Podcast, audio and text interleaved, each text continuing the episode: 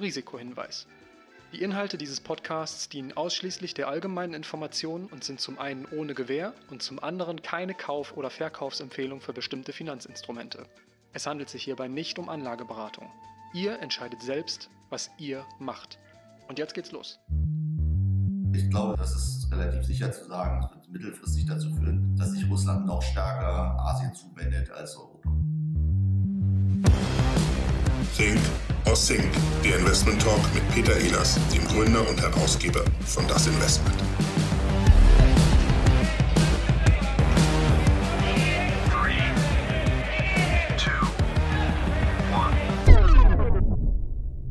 Hallo und herzlich willkommen zu unserer fünften Folge von Think or Sync. Heute ist mein Gast Henning Gebhardt von Holly Hedge, einer Gesellschaft, der er seit Anfang des Jahres angehört als geschäftsführender Gesellschafter. Henning Gebhardt hat eine lange Tradition als Fondsmanager mit traditionellen Schwerpunkt bei Aktien, 25 Jahre Kapitalmarkterfahrung. Er leitete bei der DWS das globale Aktienfondsmanagement und bei Bärenberg, der Bärenberg Bank, den Bereich Wealth und Asset Management. Als Portfolio-Manager für Aktien- und Multi-Asset-Fonds wurde er mehrfach ausgezeichnet und auch mit dem Preis Fondsmanager des Jahres vom Finanzenverlag geehrt. Das Manager-Magazin nannte ihn einen der erfolgreichsten Fondsmanager Deutschlands und einige Medien geben ihm den Namen Mr. Aktie, was mir ganz so zutrifft, weil Sie ja auch im Multi-Asset-Bereich sind. Vielleicht können Sie das mit einem Satz nochmal erklären, wie da die Schwerpunkte liegen und was Multi-Asset für Sie heißt. Genau, also der Multi-Asset-Bereich bedeutet im Endeffekt, dass wir die gesamte Klaviatur spielen können. Nicht nur mehr die Aktien, sondern auch Rentenpapiere, beispielsweise Anlage in Rohstoffen, wie, wie Gold oder auch Energie und alle möglichen anderen Anlagemöglichkeiten, die an den Kapitalmärkten gehandelt werden. Und das machen Sie jetzt auch? Genau, wir mischen in unserem Fonds sowohl Aktien als auch Rentenanlagen in Gold, wir haben Anlagen in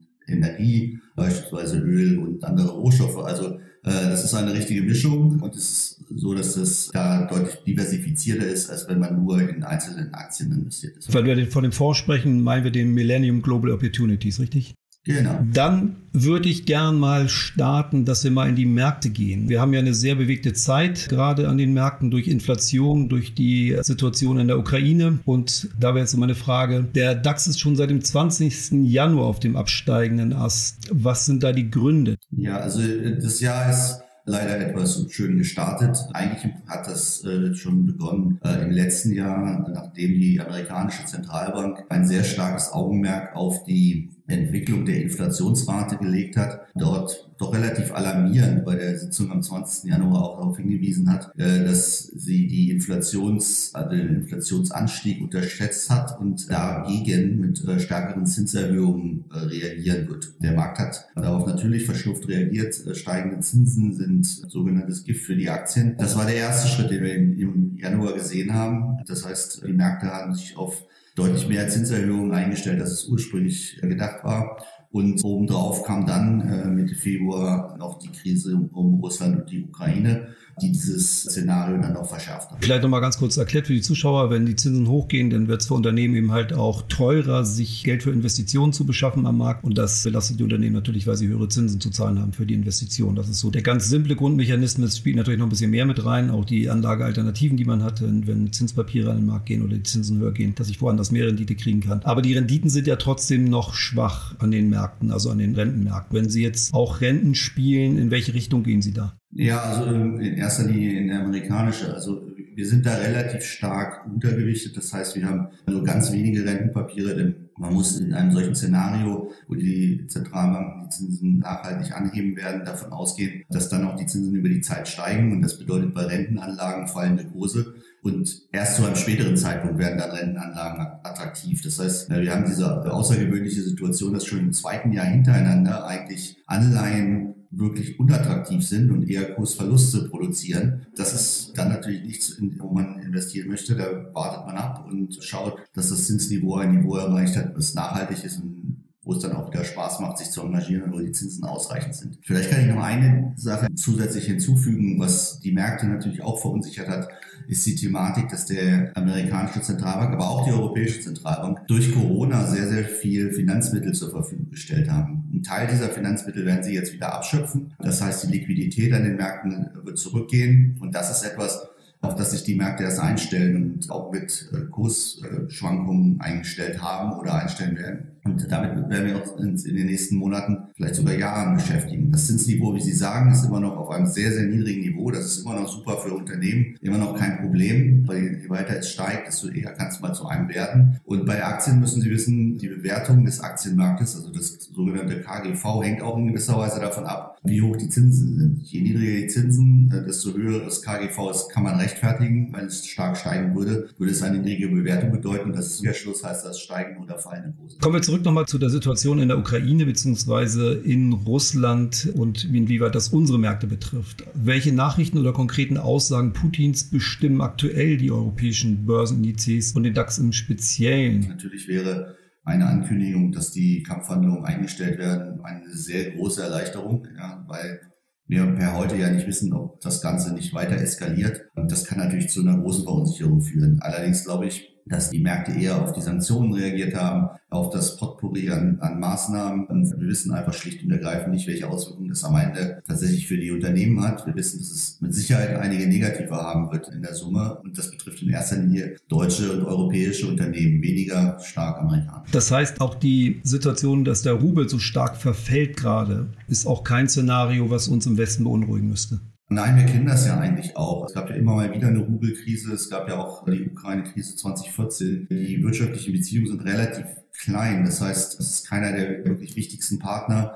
Ich glaube auch aufgrund der Volatilität der Währung und der politischen Konstellation gibt es sehr, sehr wenige, auch Banken beispielsweise, die sich da erst stark engagiert haben. Sicherlich gibt es Ausnahmen wie die Raiffeisenbank in Österreich, aber das wirtschaftliche, die wirtschaftlichen Zusammenhänge mit Russland sind bis auf Gas und Rohstoffe relativ klein. Und deswegen ist das jetzt, die akuten Auswirkungen sind nicht besonders hoch. Natürlich werden aber Mittelfristig gibt es hier Themen wie beispielsweise Wirtschaftsvertrauen, die Frage, schwappt das in andere Regionen über und ähnliches. Und von daher gibt es Anschlusseffekte und die muss man dann beobachten. Es ist ja auch eine Frage, kommen Waren noch in Deutschland an, kommt Gas in Deutschland an? Was passiert, wenn das Gas nicht mehr käme? Ja, was hätte das für Auswirkungen für Unternehmen wie beispielsweise BASF? Das sind alles Fragen, die sind im Moment noch unklar. Und da wird die weitere Entwicklung natürlich eine große Rolle spielen. Da werden wir auch von den Unternehmen in den nächsten Wochen mehr hören. Ist die Inflation das größere Thema, das stärker bestimmende Thema als jetzt die Situation in der Ukraine? Die Inflation wird ja durch die Situation in der Ukraine noch einmal unterstützt. Also von daher Inflation ist für uns definitiv an den Märkten jetzt ein ganz, ganz wichtiges Thema.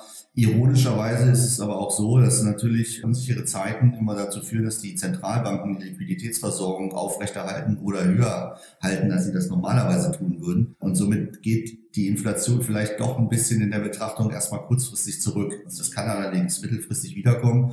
Aber sicherlich werden Zentralbanken dann auch gut beraten sein, diese Effekte, die aus der Energieseite kommen, dann nicht ganz so hoch zu gewichten, äh, wie beispielsweise die Inflationsbewegungen in den Einkaufsmärkten, also in den äh, Beschaffungsmärkten für andere Güter. Denn die Preise steigen auch deutlich und das ist das, was die Inflation insgesamt so hoch gebracht hat. Zur Inflation kommen wir gleich nochmal. Ich wollte nochmal gern auf das Thema Russland-Sanktionen zurückkommen, um das einmal abzuhaken. Russische Banken wie die Sperrbank, ich kenne Fondsmanager, die Sie auch kennen, die mir vor ein paar Wochen noch sagten, die Sperrbank wäre ein unglaublich gut bewertetes Unternehmen. Die geraten jetzt ins Trudeln. Dass die Konkurs gehen, glauben wir wahrscheinlich beide nicht. Das wird wahrscheinlich gestützt werden von, von der russischen Regierung. Aber wenn die Werk stärker ins Trudeln gerät, was bedeutet das für unsere Wirtschaft und vor allem für den Energiesektor bei uns?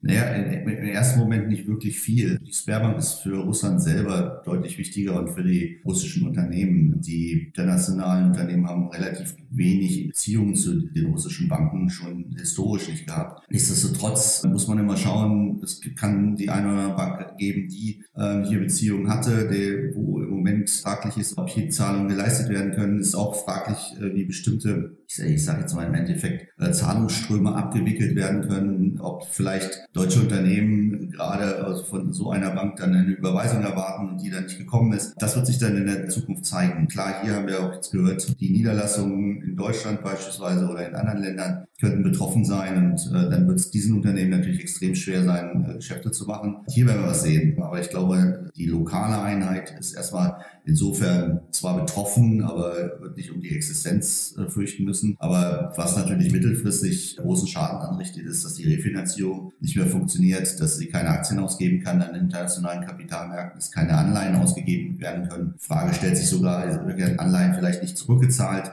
dann hat es tatsächlich auch Auswirkungen auf die internationalen Bereiche, aber sicherlich große Anstoßeffekte würde ich hier jetzt im Moment nicht erwarten. Wie ist so Ihre persönliche Einschätzung, um mal ganz kurz einen halben Fuß ins Politische zu setzen? Kann Russland diese Sanktionen, wenn die im Zweifel auch noch ein bisschen verstärkt werden, also SWIFT ausgeweitet wird, kann Russland das über China kompensieren? Kann Russland das durchstehen oder knickt es irgendwann ein und muss entweder in die Offensive oder klein beigeben?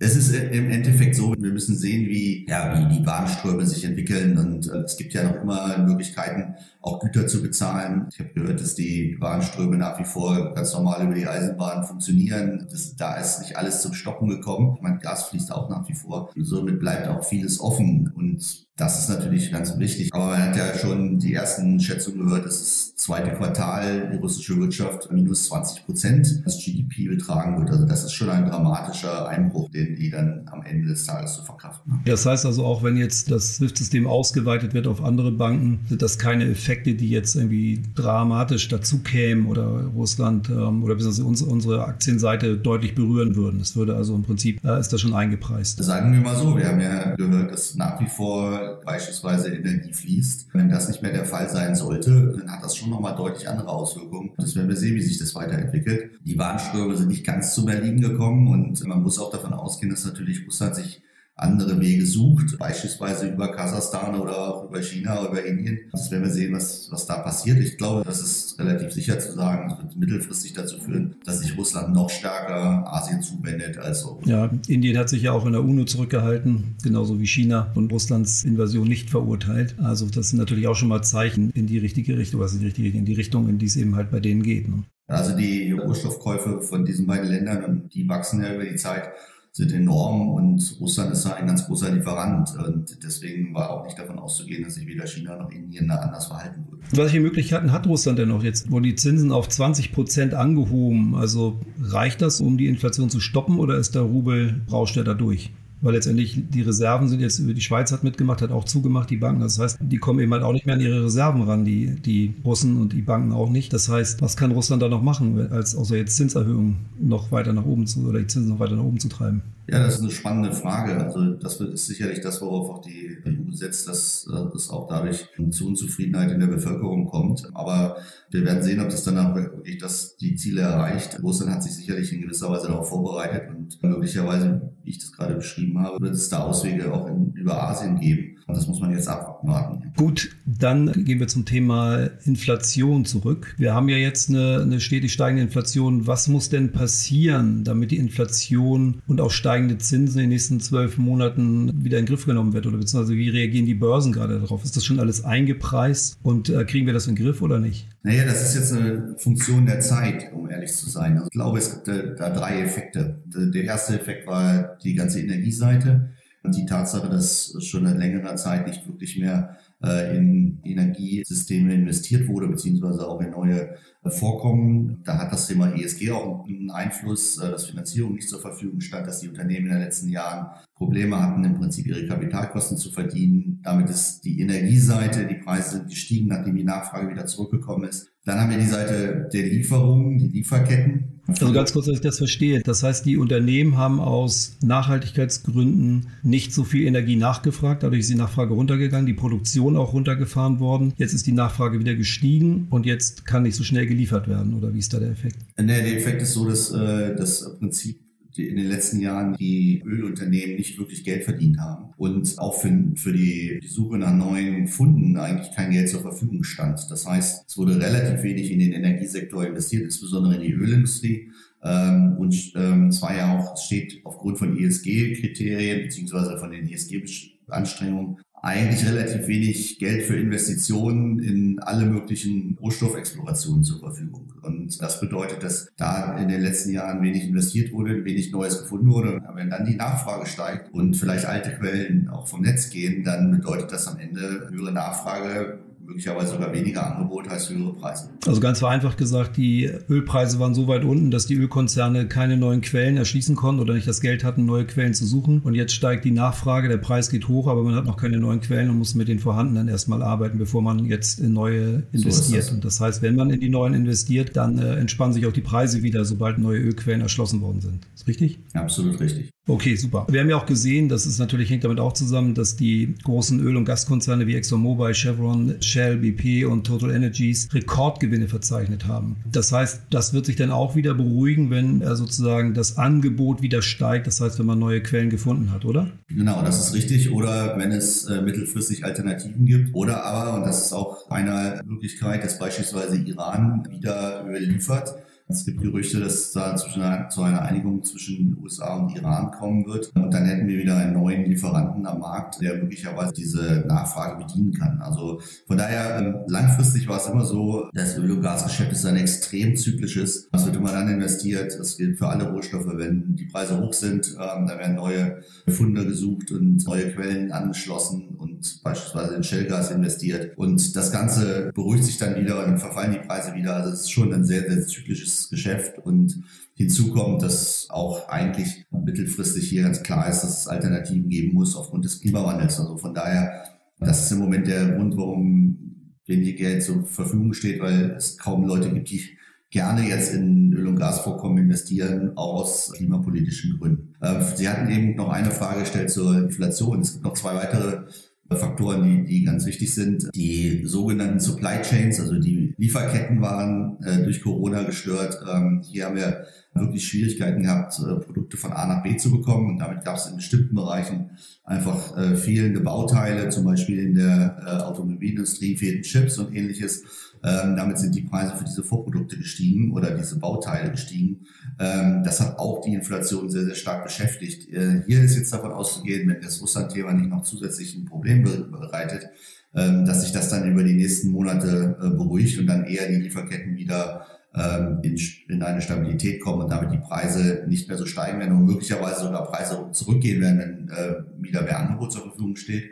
Und ein weiterer Effekt war, und das ist sicherlich einer, der wurde unterschätzt, äh, insbesondere in den USA, äh, hat der Biden, als er an die, an die Regierung kam, äh, ein sehr, sehr großes Wirtschaftspaket aufgelegt. Und dieses Wirtschaftspaket hat in den USA zu einer enormen Nachfrage geführt, insbesondere Konsumnachfrage, die gar nicht gedeckt werden konnte. Und dieser Effekt, der ist jetzt nicht wirklich einmalig, aber der, läuft halt irgendwann aus. Aber trotzdem, diese hohe Nachfrage war erstmal nicht möglich, die zu decken und hat dann zu höheren Preisen geführt. So, was jetzt wichtig ist, es darf keine Zweitrundeneffekte geben. Das heißt, die Löhne sehr stark steigen und sehr starke Nachfrage nach Lohnerhöhungen gibt dann ist auch die Möglichkeit gegeben, sagen wir mal über die nächsten 12 bis 24 Monate, dass sich das Inflationsumfeld dann stabilisiert, vielleicht mit der Ausnahme von Energie vorübergeht. Sie sagen also, die Lieferketten wurden durch Corona unterbrochen, weil wir natürlich auch gesehen haben, die Leute mussten da sein, mussten vor Ort sein, die konnten teilweise nicht so vor Ort sein. Und jetzt ist das alles neu eingespielt, so dass es auch so funktioniert, also remote mehr funktioniert. Oder ist da die Hoffnung, dass die Leute wieder ganz normal in ihren Arbeitsplatz können und der ganze Transportbereich, LKWs, Schiffe eben halt auch ganz normal weiterlaufen kann, dass man sozusagen wieder auf ein Vor-Corona-Zustand kommt? Oder ist es neu geregelt worden, dass man sagt, also es würde jetzt auch, wenn eine nächste Corona-Fälle kommt, würden die Lieferketten dann funktionieren? Ja, sowohl als auch. Also es ist schon mal einmal so, dass sicherlich am Anfang ganze Werke ausgefallen sind und nicht mehr produzieren konnten wegen Corona. Nicht, dass die Leute in produzierenden Werken kann man leider kein Homeoffice machen, aber es waren ja einige Werke geschlossen. Gute Beispiele sind die T-Shirt-Industrie oder Schuhindustrie in Vietnam und ähnliches. Zeitlang ist da gar nichts produziert worden. Aber das Zweite ist in den Lieferketten ist, dass auch die Transportmöglichkeiten teilweise eingeschränkt waren. Also es standen nicht die äh, Schiffe an der richtigen Stelle zur Verfügung und auch nicht Container. Das ist ganz am Anfang von Corona hatte man einfach schlicht alle Schiffe angehalten und dann kam es danach zu so einem riesigen, quasi so einem riesigen Stau. So, so ein Stau, der dauerte manchmal, bis der sich aufgelöst hat. Ähm, am besten konnte man diesen Stau beispielsweise in den USA vor der Küste in den Häfen sehen. Standen dann auf einmal etliche Schiffe, die nicht einfach nicht abgefertigt werden. Es war einfach die Kapazitäten nicht da. Und dieser Stau, der, der löst sich jetzt so langsam auf. Und von daher ist diese, diese gesamte Transportkette, die ist jetzt eigentlich so langsam geht die wieder in, in eine Richtung, wo man sagen kann, das ist nachhaltig, das funktioniert. Ob das eine oder andere Merkmal ausfällt, das kann passieren, aber diese, diese Lieferketten waren, waren jetzt eigentlich wieder in Ordnung. So, jetzt ist jetzt die schöne Frage, was passiert auf dem Landweg, beispielsweise von China nach Europa wird das weiter funktionieren. Im Moment hört man, das funktioniert, aber wir werden sehen, ob da mittelfristig nicht auch Störungen kommen, weil dann haben wir wieder die Thematik, dass dann Bauteile fehlen und das würde dann die Wirtschaft wieder stören. Stichwort neue Seidenstraße, aber die gibt es ja auch ähm, auf dem Wasserweg inzwischen. Das ist richtig, aber Sie können nicht immer alles verlagern. Ja, ein Stück Gut beispielsweise, nehmen wir mal Kohle oder andere Themen, die werden einfach auf der Schiene transportiert. Ja, und es gibt auch andere Themen, die nur auf der Schiene transportiert werden können. Fahrzeuge, größere Bauteile, ähnliches. Gut, dann nochmal, ich will nochmal ganz kurz zurück auf die großen Öl- und Gaskonzerne. Ähm, eben halt da speziell ExxonMobil, Chevron, Shell, BP und Total Energies, die ich vorhin genannt habe. Das heißt, die haben jetzt Rekordgewinne, sind auch an den Börsen gefeiert worden, sind in den Börsenkursen gestiegen. Das wäre was, wo Sie sagen würden, da sollte man eher vorsichtig sein, weil die ganzen zu erwartenden Szenarien eher gegen diese Player spielen. Also das heißt, neue Ölquellen, der Preis geht wieder runter oder dass Alternativen zu diesen fossilen Brennstoffen gefunden werden und man die nicht mehr braucht oder? Ja, langfristig. Also wir können in solche Unternehmen eh nicht investieren, weil sie natürlich, was ihren Carbon Footprint betrifft, also ihre, ihre Klimaschädlichkeit sehr hoch ist. Aber mal grundsätzlich gesprochen ist, da sind insbesondere die Rohstoffindustrien, die Öl und Gas oder auch alle anderen Rohstoffindustrien extrem zyklisch. Und sie erfordern extrem hohe Investitionen und es ist nie ganz klar, wie hoch dann auch die Erträge sind, die sie da mittelfristig kriegen. Sie müssen sich auf ein zyklisches Geschäft einstellen und historisch ist immer so, wenn die Euphorie in solchen Sektoren am größten ist, ist es meist ratsam, sich aus diesen Bereichen zu verabschieden und sich äh, hier nicht zu engagieren. Welche Sektoren oder auch vielleicht sogar welche speziellen Aktien sind denn jetzt gerade an einem Punkt, wo Sie sagen, die haben ihre Entwicklung nach oben gerade vor sich? Ja gut, wir, wir müssen jetzt ähm, dann ein Szenario malen für das mittelfristige Aktienmarktumfeld. Es ist sicherlich so, dass durch diese Korrektur, die wir jetzt im, seit Jahresbeginn gesehen haben, wir ganz klar eine Veränderung der Bewertungslandschaft in der Welt haben, in den Aktienmärkten und eigentlich alle Märkte wieder äh, deutlich attraktiver geworden sind. So die Frage, die sich jetzt stellt, ist, und das wird der Markt über dieses Jahr dann versuchen herauszufinden, wie stark werden die Zinsen steigen, was macht die FED, äh, macht die FED vielleicht weniger oder mehr, als wir momentan erwarten und davon hängt es dann im Endeffekt auch ab. Was erwarten wir denn gerade? Bis vor zwei Wochen wurde von der amerikanischen Zentralbank sechs Zinssteigerungen ähm, erwartet in diesem Jahr. Also das heißt sechs mal 0,25 Prozent Steigerung pro Sitzung. Und dann wären wir auf dem am kurzfristigen Ende ungefähr bei zwei, also roundabout zwei. Das war die Erwartung, die wir gesehen haben. Ähm, jetzt hängt es sehr viel davon ab, welche Effekte hat beispielsweise Russland, welche Effekte hat das auf die Wirtschaft gehabt. Ist die Wirtschaftsdynamik vielleicht etwas niedriger, dann würde das wieder bedeuten, dass die Zinsen nicht so stark steigen. Und dann ändert sich auch das Szenario für einzelne Sektoren. Ich glaube schon, dass wir ähm, seit Jahresbeginn insbesondere auf den Wachstumstiteln, also Unternehmen, die langfristig stabiles Wachstum haben. Das sind so Unternehmen wie Microsoft. BASF. Nein, nicht. BASF ist eher ein ein zyklischer Titel. Solche Unternehmen wie Microsoft oder Unternehmen wie Adidas oder andere Segmente, die stabile langfristige Wachstumsraten haben, dass die teilweise sehr, sehr stark korrigiert haben und wieder interessante Einstiegsniveaus zeigen und äh, dass sie auch wieder etwas stärker äh, die Nase vorn haben werden als die zyklischen Bereiche, die wir seit Jahresbeginn hatten. Jetzt gerade auch von der Ostersituation ja, beschäftigt sein werden und auch die möglicherweise von weniger Wachstum dann am Ende des Tages besonders leiden werden. Also das heißt, wir sind gerade dabei, die Trends wieder neu aufzusetzen ähm, in den Märkten. Es bilden sich gerade neue Trends heraus. Interessant ist, dass eigentlich in allen Sektoren einzelne Werte sehr starke Rückgänge hatten und man hier jetzt wirklich selektiv dann äh, auch bei vielen Unternehmen äh, wunderbare Einstiegszeitpunkte Spielen wir das Szenario mit den 2% an der FED, also der, der amerikanischen Notenbank, einmal durch. Wir kriegen die 2% in diesen sechs Zinsschritten, wie Sie gesagt haben. Was würde das bedeuten für die Aktienmärkte in den USA und Europa und speziell auch für den DAX? Ja gut, also das würde in der Zeit, wo wir diese Zinssteigerung bekommen, schon bedeuten, dass die, die Märkte sich neu justieren müssen. Wir haben, das muss man einfach wissen, wir haben in den letzten Jahren eine starke Zinssteigerung nicht gehabt. Wir haben dieses inflationäre Umfeld nicht gehabt.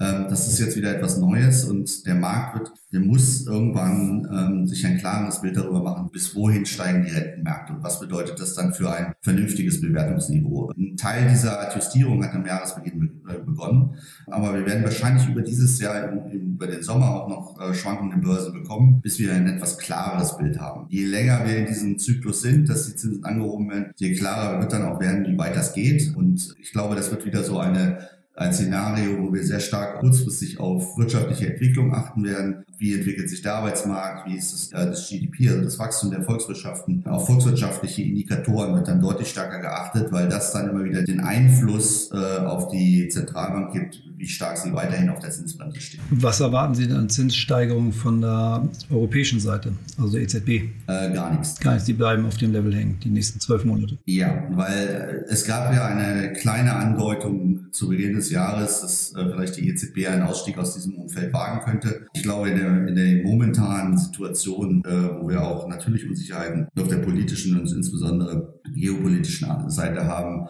wäre es nicht angebracht, dass die Zentralbank jetzt dann noch einen weiteren Bremseffekt kreiert. Können die USA denn so eine Zinserhöhung tragen? Weil das bedeutet ja auch eine deutliche Erhöhung der Staatsschulden der USA. Das heißt also, die Zinsen, die zu sind, äh, steigen damit ja auch nochmal ordentlich. Ja, das ist aber ein sehr, sehr langsamer Prozess. Und äh, ich glaube schon, das ist auch das, was wir jetzt ja an den Märkten sehen, dass sich äh, der amerikanische Markt insgesamt stärker von Europa abkoppeln wird. Einmal ist natürlich die Nähe zu Russland ganz offensichtlich nicht gegeben. Das heißt, amerikanische Investoren haben völlig andere Themen, mit denen sie sich beschäftigen. Dann ist es so, zu Jahresbeginn äh, haben sehr viele Investmenthäuser die These ausgegeben, dass es jetzt sinnvoller wäre, äh, international zu investieren, also insbesondere in Europa. Und diese Gelder, die gehen jetzt alle wieder retour Richtung USA. Das heißt, und deswegen war es jetzt auch nicht ganz so überraschend, dass der amerikanische Markt sich seit Beginn des, Konflikts deutlich besser entwickelt. Auch die Zinsen in den USA haben sich deutlich besser entwickelt als in Europa. Deswegen hier sehen wir Geldströme, die aus Europa abgezogen werden, wieder zurück in die USA. Und man muss jetzt erstmal davon ausgehen, dass die amerikanische Wirtschaft, die ja auch nicht so stark äh, international abhängig ist, ist nicht auf Export getrimmt, sondern eher auf Konsum, dass sie doch eher ein Eigenleben führen wird, als wir das hier in Europa sehen. Wenn wir uns nochmal jetzt den DAX angucken, was für Signale braucht der, um wieder nach vorne zu kommen oder nach oben zu kommen? Ähm, der DAX braucht definitiv das Signal, dass die Russland-Krise ausgestanden ist, beziehungsweise das ist zwar zynisch, aber ähm, dass die Kämpfe in, in der Ukraine stoppen, dass es hier nicht zu weiteren Kampfhandlungen kommt. Ähm, und am Ende braucht der DAX dann eine Klarheit, wie viel Wirtschaftsdynamik ist vorhanden und welches äh, Szenario haben wir auf der Zinsseite. Ähm, da ist der Einfluss von der Leitbörse USA ganz klar. Grundsätzlich ist es immer so, dass der DAX dem amerikanischen Markt folgt. Und unangenehmerweise ist es so, dass äh, der DAX leider äh, etwas höhere Ausschläge hat als der amerikanische Markt, wenn es nach unten geht, weil er deutlich zyklischer ist und deutlich weniger heimische Investoren hat. Das ist ein Thema, was daher stammt, dass wir keine eigenen Pensionskassen haben, dass wir keine sogenannten Asset Pools, also Sammelstellen für Kapital haben, sondern die beitragsfinanzierte Rente und das gibt es in den meisten europäischen Ländern. Das heißt, hier gibt es weniger einheimische Einleger, die dann den, den DAX in dem Moment kaufen. Sind es letztendlich die ausländischen Investoren, die den DAX kaufen oder eben halt auch nicht und dann im Zweifel eher in die USA wieder gehen und sagen, dann gehen wir doch lieber da in den Markt als hier in Deutschland oder in Europa? So ist das leider. Und die ausländischen Investoren sind dann immer der marginale Investor, das heißt derjenige, äh, der dann den Ausschlag gibt, in welche Richtung es geht. Das ist doch gut, denn ist die Frage noch mit der Inflation, wenn wir jetzt sagen, die ganzen Maßnahmen greifen und sich das auch in der Ukraine beruhigt, zumindest die Kampfhandlungen enden, dann sagen Sie, dann wird das Ganze auch sich auf der DAX-Seite oder überhaupt bei den europäischen Indizes wieder alles in die richtige Richtung entwickeln. Und wir werden aber andere Märkte sehen, beziehungsweise eher die Substanzwerte sehen, die dann steigen, weil die letztendlich anders aufgestellt sind, anders justiert sind als jetzt irgendwelche Wachstumswerte, denn die ja eher kurzlebig sind und kurzfristige Impulse brauchen. Ähm, nein, ich würde eher sagen, es, es, gibt ja unterschiedliche Szenarien und die Frage ist tatsächlich, äh, wie viel Wachstum haben wir in diesem Jahr? Wir sind Grundsätzlich äh, können wir davon ausgehen, dass äh, das Wachstum in, in den Märkten in den USA als auch in Europa deutlich niedriger ist als im letzten Jahr und äh, dass das Wachstum auch im nächsten Jahr eigentlich nochmal niedriger ist als in diesem Jahr. Und somit stellt sich jetzt am Ende die Frage, wie dynamisch ist denn das Umfeld und wie hoch ist die Inflation? Das unangenehmste Szenario könnte sein, dass wir niedriges Wachstum, aber hohe Inflation haben. Das wäre dann so ein Stagflationsszenario. Und das ist Gift für Value-Titel. Ähm, die brauchen eigentlich Wachstum plus gewisses Preissteigerung. Wenn wir in so ein Szenario kommen, dann wird auch äh, mittelfristig das Zinsumfeld sich wieder verbessern und dann kommen automatisch Wachstumstitel wieder stärker in den Blick. Aber natürlich welche, die neben einem guten Umsatzwachstum auch ein sehr, sehr gutes Gewinnwachstum haben und sehr, sehr starke Bilanzen. Ich glaube, das Thema, was wir im letzten Jahr gesehen haben, dass mehr spekulative Geschäftsmodelle, die kurzfristig keine Gewinne erzielen, ist in so einem Umfeld auch sehr, sehr schwer haben werden, weil ihnen die Refinanzierung sehr schwer wird. Welches Szenario glauben Sie? Also Stagflation, Inflation oder dass sich das alles normalisiert? Ihr Ex-Arbeitgeber DWS geht ja auch von der Stagflation aus. Ja, wir haben das Risiko einer Stagflation. Das ist nicht von der Hand zu weisen. Ist schon so, dass wir in der jetzigen Situation davon ausgehen müssen.